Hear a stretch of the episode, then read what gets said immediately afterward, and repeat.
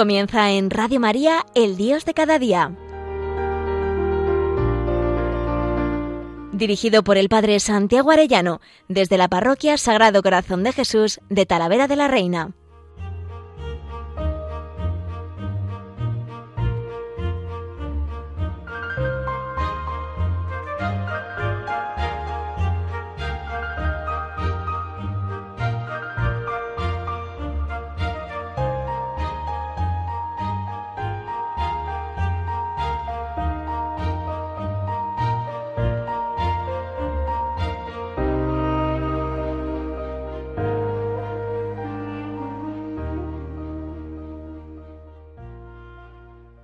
Muy queridos oyentes de Radio María, qué alegría un lunes más con todos ustedes. Hoy quisiera hablaros de la Virgen María, nuestra Madre, preparando la fiesta de la Virgen del Carmen, a la que debo todo, la vida, la vida de gracia, la vocación, mi sacerdocio, absolutamente todo. Así que no puedo por menos que cantarle agradecido a esta Madre. Pero no me resisto, porque estamos en plenos Sanfermines, a que le cantemos a San Fermín que nos proteja por la vida podemos convertirlo en una ejaculatoria, en una oración, estos días de encierro, ¿verdad? Que pedimos por esos que corren, pero en realidad todos estamos eh, queriendo ser embestidos por Satanás, por el mundo, por nuestra propia debilidad, y podemos pedirle a este santo mártir todos que nos ayude. A San Fermín pedimos por ser nuestro patrón, nos guíe por la vida San Fermín, este santo al que le debo tanto, le debemos tanto, nos transmitió la fe. Allí en Navarra, los que somos navarricos, ¿no? en todas las dioses, ¿verdad? Hay santos patronos. Pero este fue mártir, por eso llevamos ese pañuelico rojo, le cortaron la cabeza, derramó su sangre y lo recordamos con este gesto. Sobre el alma blanca, así debería ser siempre, ¿no? Ojalá los Sanfermines fueran fiestas siempre blancas, ¿no? siempre inmaculadas, siempre limpias, siempre puras, así fueron pensadas, pero luego pues toda la mundanidad de nuestro tiempo, ¿no?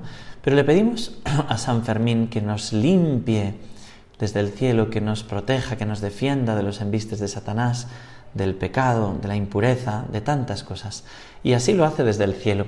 Pero especialmente nuestra principal mediadora, medianera, es la Virgen María.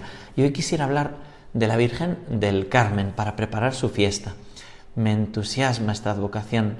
Ya digo que llevo y visto su escapulario desde pequeñito. ¿no? el sacerdote que me, que me bautizó a mí el 25 de julio, el día de Santiago Apóstol, pues era un carmelita, mi tío carmelita. Y desde el principio empecé a ser hijo de Dios ese 25 de julio del 74 y allí mismo, a los pies de esa pila bautismal, al echarme el agua, comencé también a ser hijo de la Virgen María. Y porque claro, uno se coloca de pequeñito cuando es bautizado al pie de la cruz y ahí Jesús está diciendo, mira, es tu hijo, hijo, ahí tienes a tu madre. Y digo que yo le debo todo a la Virgen porque, eh, como alguna vez he contado ya en Radio María, mi mamá tenía muchas dificultades, mis padres, en engendrar hijos y sobre todo perdían los varones. Perdieron 13 hijos varones, 11 embarazos, eh, dos pares de gemelos que murieron. Los cinco primeros nacían vivos además y luego morían y eh, después ya en el, en el vientre de mi madre. Y sin embargo Dios quiso que antes que ellos naciera yo. ¿Y nací qué día? El día de la Virgen del Carmen. Mi padre ese mismo día me cogió, me levantó a una imagen de la Virgen y dijo, este para ti. Y aunque yo me resistí durante tiempo, pues la Virgen María se empeñó en que yo fuera sacerdote. Y ese mismo día, 16 de julio, me ordené. Me ordené de sacerdote. Ahora hace 24 años de este día que recuerdo con tanto cariño.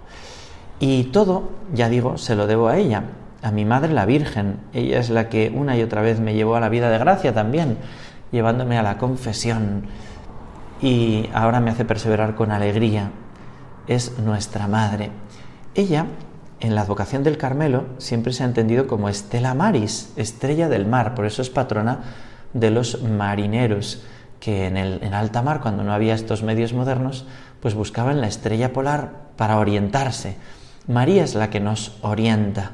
María también es aquella nubecilla que vio Elías. Saben que la advocación del Monte Carmelo, los carmelitas tienen que ver con ese monte de Palestina, donde el profeta Elías subía allí a orar. El profeta Elías es el que cuando le dice Dios, ¿qué haces? Dice, aquí estoy de pie y ardo en celo por el Señor Dios de los ejércitos, que es el lema del Carmelo. Celo celatosum, celatosum prodomino de exercitum. Ese fuego ardiente cuando era abandonado. Dice, no queda ni un profeta, el pueblo te está abandonando. Es el Getsemaní del Antiguo Testamento. Bueno, pues él empieza a ver un signo de esperanza, después de aquella sequía enorme que había, cuando vio una nubecilla, una nubecilla al fondo, y dijo, uy, ya viene la, tempestad, ya viene la lluvia, ¿no? En aquel secarral. Y desde entonces, de algún modo, proféticamente, Elías esperó esa nubecilla, esperó en María. Y luego hubo monjes que estuvieron velando esa presencia de Dios y también anhelando la venida de María. Y la tradición nos cuenta que cuando la Virgen María allá había nacido, fue a visitar a los religiosos del Monte Carmelo. Por eso se dice que es una de las oraciones más antiguas, proféticamente esperando a Jesús, la lluvia de gracia, y esperando a María, la nubecilla que lo antecede. Bueno, pues nosotros eh, conocemos especialmente la historia de los carmelitas a partir de que allá en Palestina San Simón Stock era el superior, fueron perseguidos por los sarracenos y ellos tuvieron que huir y huyeron a Inglaterra. Y allí en Inglaterra eh, lo pasaban muy mal porque los ingleses pues no conocían a aquellos monjes tan raros que venían de Palestina y él le dijo, monstrate ese matrem, muestra que eres mi madre, en un momento de desesperanza. Y entonces la Virgen María se le apareció con el escapulario de tela marrón, ¿no? vestida entera. Nosotros ahora llevamos el escapulario pues más pequeñito, solemos llevarlo, ¿no? O también vale la medalla que tiene, dijo San Pío X, por un lado el corazón de Jesús, por el otro lado la Virgen del Carmen, ¿no? Bueno, pues nosotros vestimos ese escapulario porque se apareció la Virgen vestida con una tela marrón de lana y le dijo, el que vista mi escapulario le protegeré en esta vida y le llevaré al cielo. Fijaros que en las apariciones de Fátima la Virgen también se apareció vestida como la Virgen del Carmen, porque ella quiere seguir teniendo como signo de esperanza eh, este signo. Fijaros que es signo de esperanza, sigue siendo esa nubecilla, ¿no? Me enseñaban hace poco esta canción que dice así: Ve una pequeña nube del tamaño de la mano de un hombre. Esta es la señal que tu lluvia va a caer. A llover, a llover. Abre las puertas del cielo nosotros le pedimos a la Virgen que, haga llover eh, esa fuente de gracia, ese nuevo Pentecostés sobre esta humanidad nueva. ¿Y de dónde viene? Pues de Elías, ¿no? Haz llover. ¿Y de dónde viene también? De San Simón Stock, ese escapulario. Fijaros que el escapulario puede parecer, bueno, pues es un sacramental, pero a lo mejor algunos no entienden la importancia que tiene. Hay un, doctor en la iglesia, hay un maestro, el padre Siberta, explicó la profundidad de la teología, de la teología del escapulario. El escapulario es un acto de esperanza teologal. Tú no te apoyas en tus fuerzas, te pones este escapulario y estás recordándole permanentemente a la Virgen, acuérdate de tu promesa, que yo soy débil, que a mí se me olvidan las cosas, pero a ti no se te olvidan. Acuérdate de tu promesa. Y es muy hermoso como la Virgen María hace lo imposible por salvar a sus hijos, por llevarnos al cielo. Es un acto de esperanza teologal, no te fundas en ti mismo. No es una superstición, hay que intentar, claro que sí, vivir conforme a María.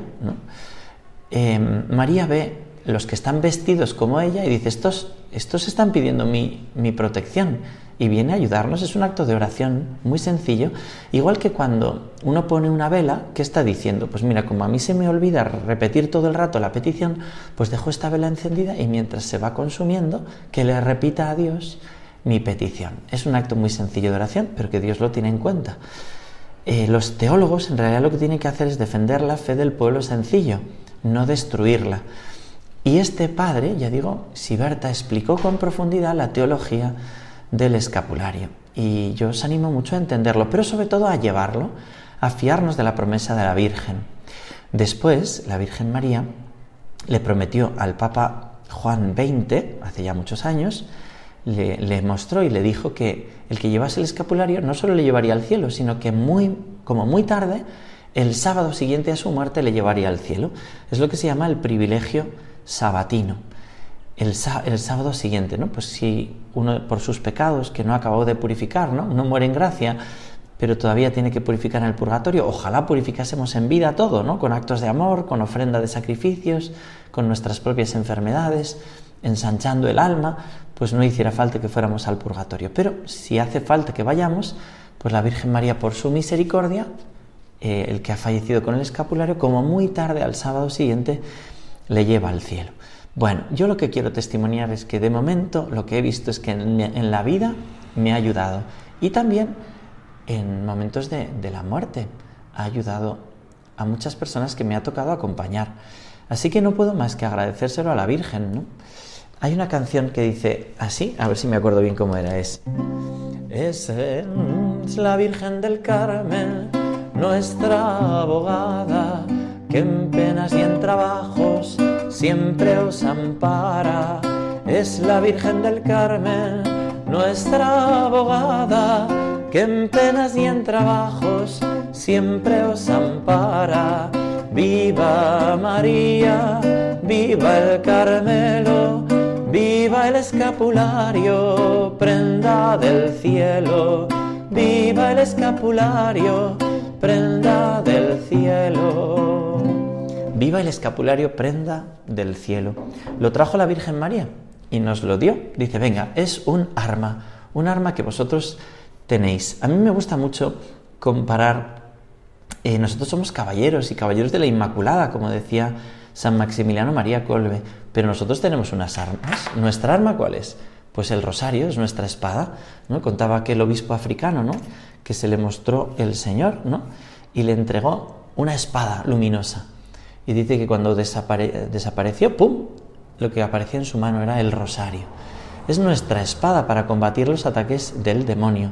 Pero nosotros tenemos también una armadura, y esa armadura es el escapulario de la Virgen del Carmen, sea de tela marrón, que la primera vez cuando te lo impone un sacerdote tiene que ser de tela, o sea de medalla, la medalla con el corazón de Jesús y la Virgen por el otro lado, que el Papa Pío X, pues por atención a los misioneros, a infecciones que a veces podía tener por la telilla esta o lo que sea, dijo, venga, pues la medalla también sirve como escapulario.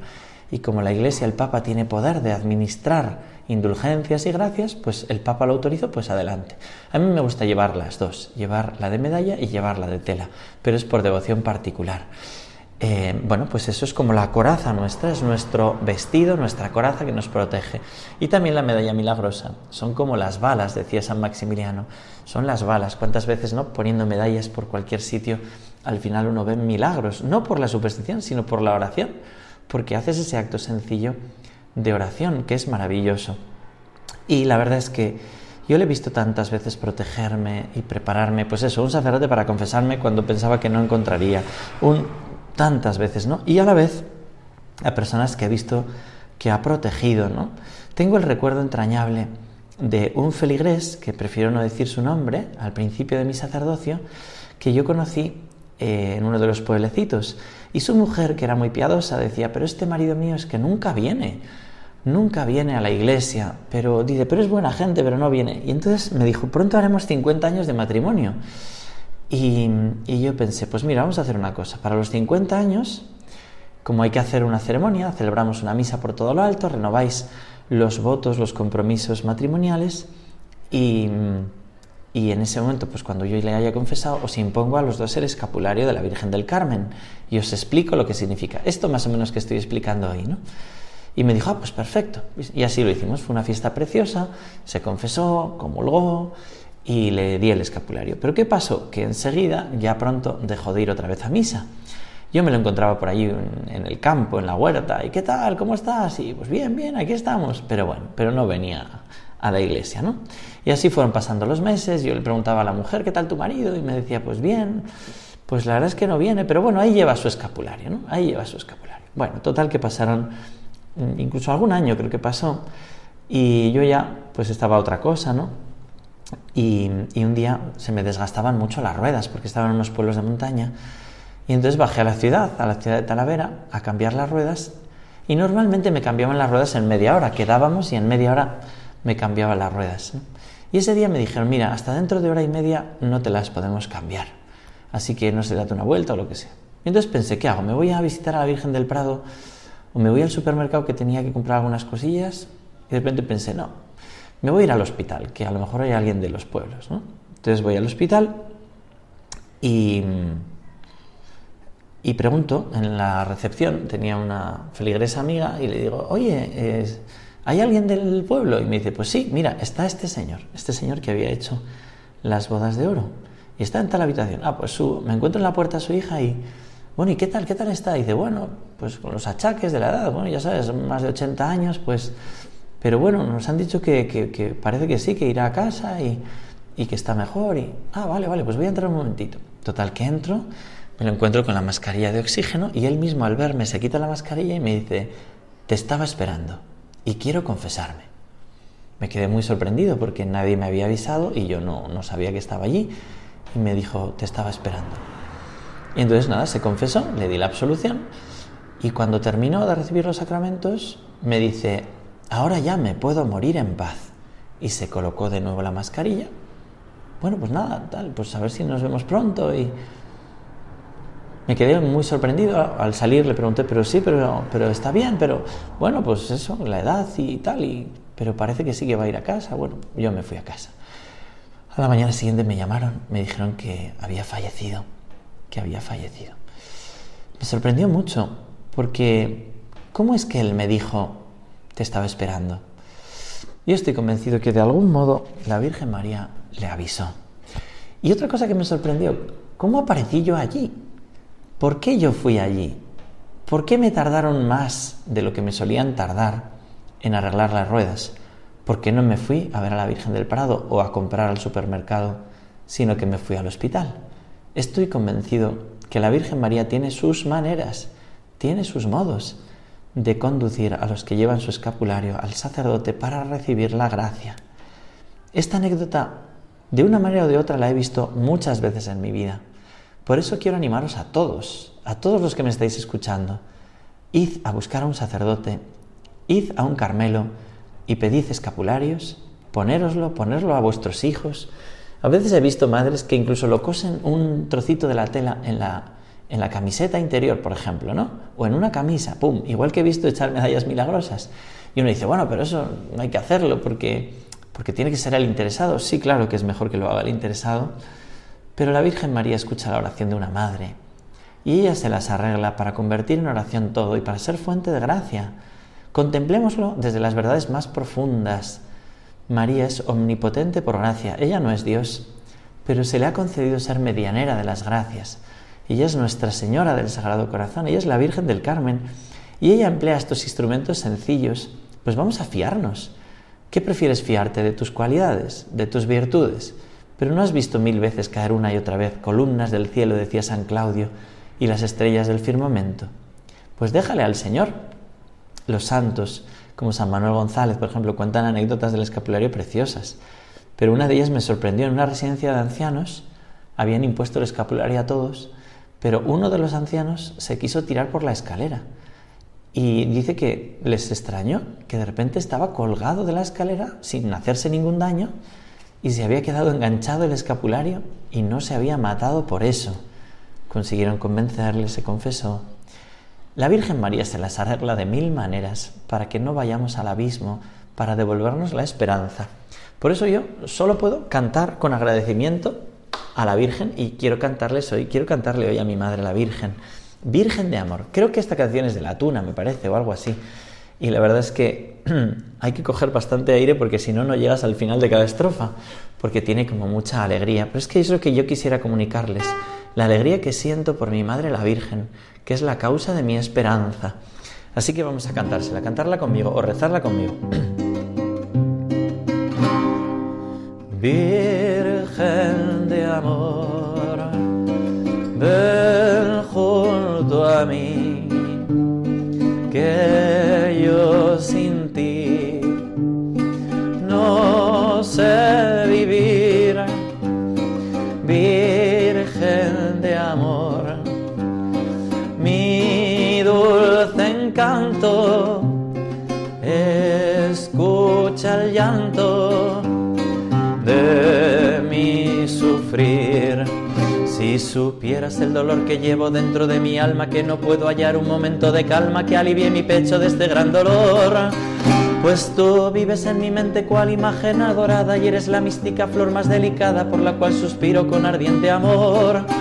Tú eres alma de mi alma buena que calma mis penas, que con gran empeño quiero que este sueño sea el sueño eterno de este gran amor.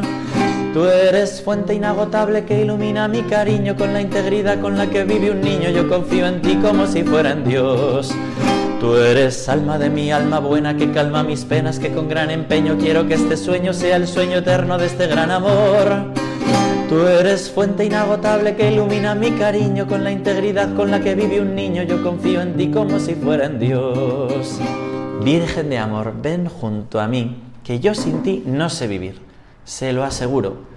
A todos los que me estáis escuchando, yo sin la Virgen María no sé vivir. Primero, no hubiera podido vivir porque no hubiera nacido, hubiera sido, como mis hermanitos, un aborto, ya está.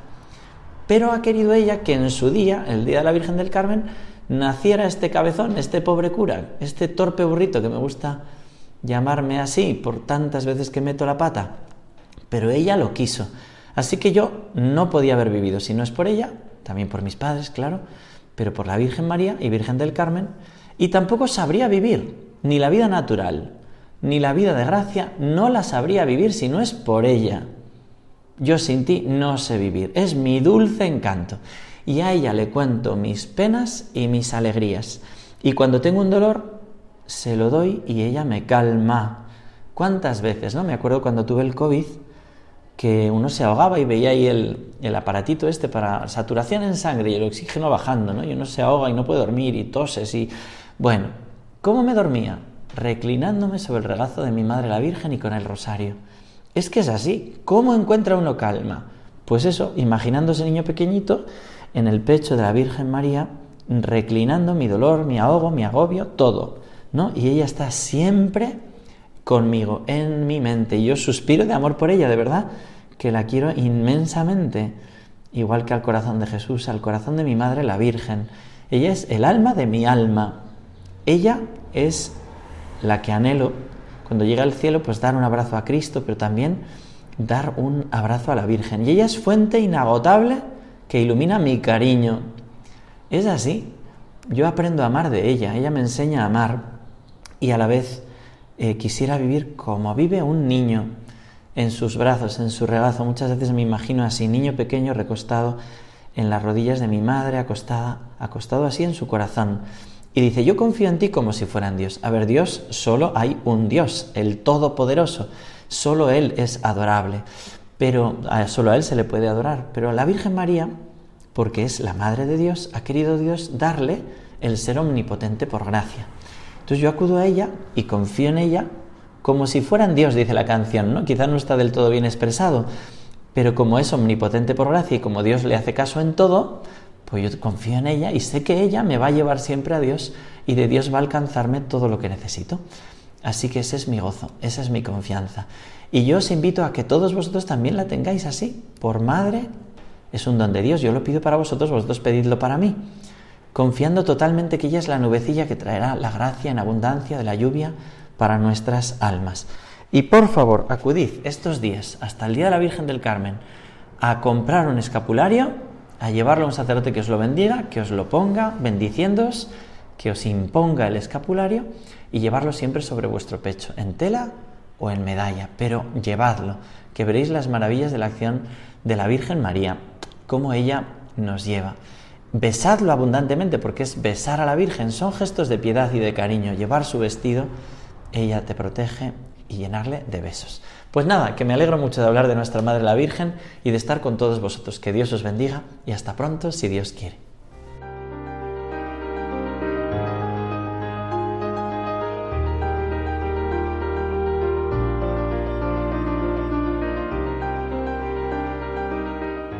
Finaliza en Radio María, El Dios de cada día.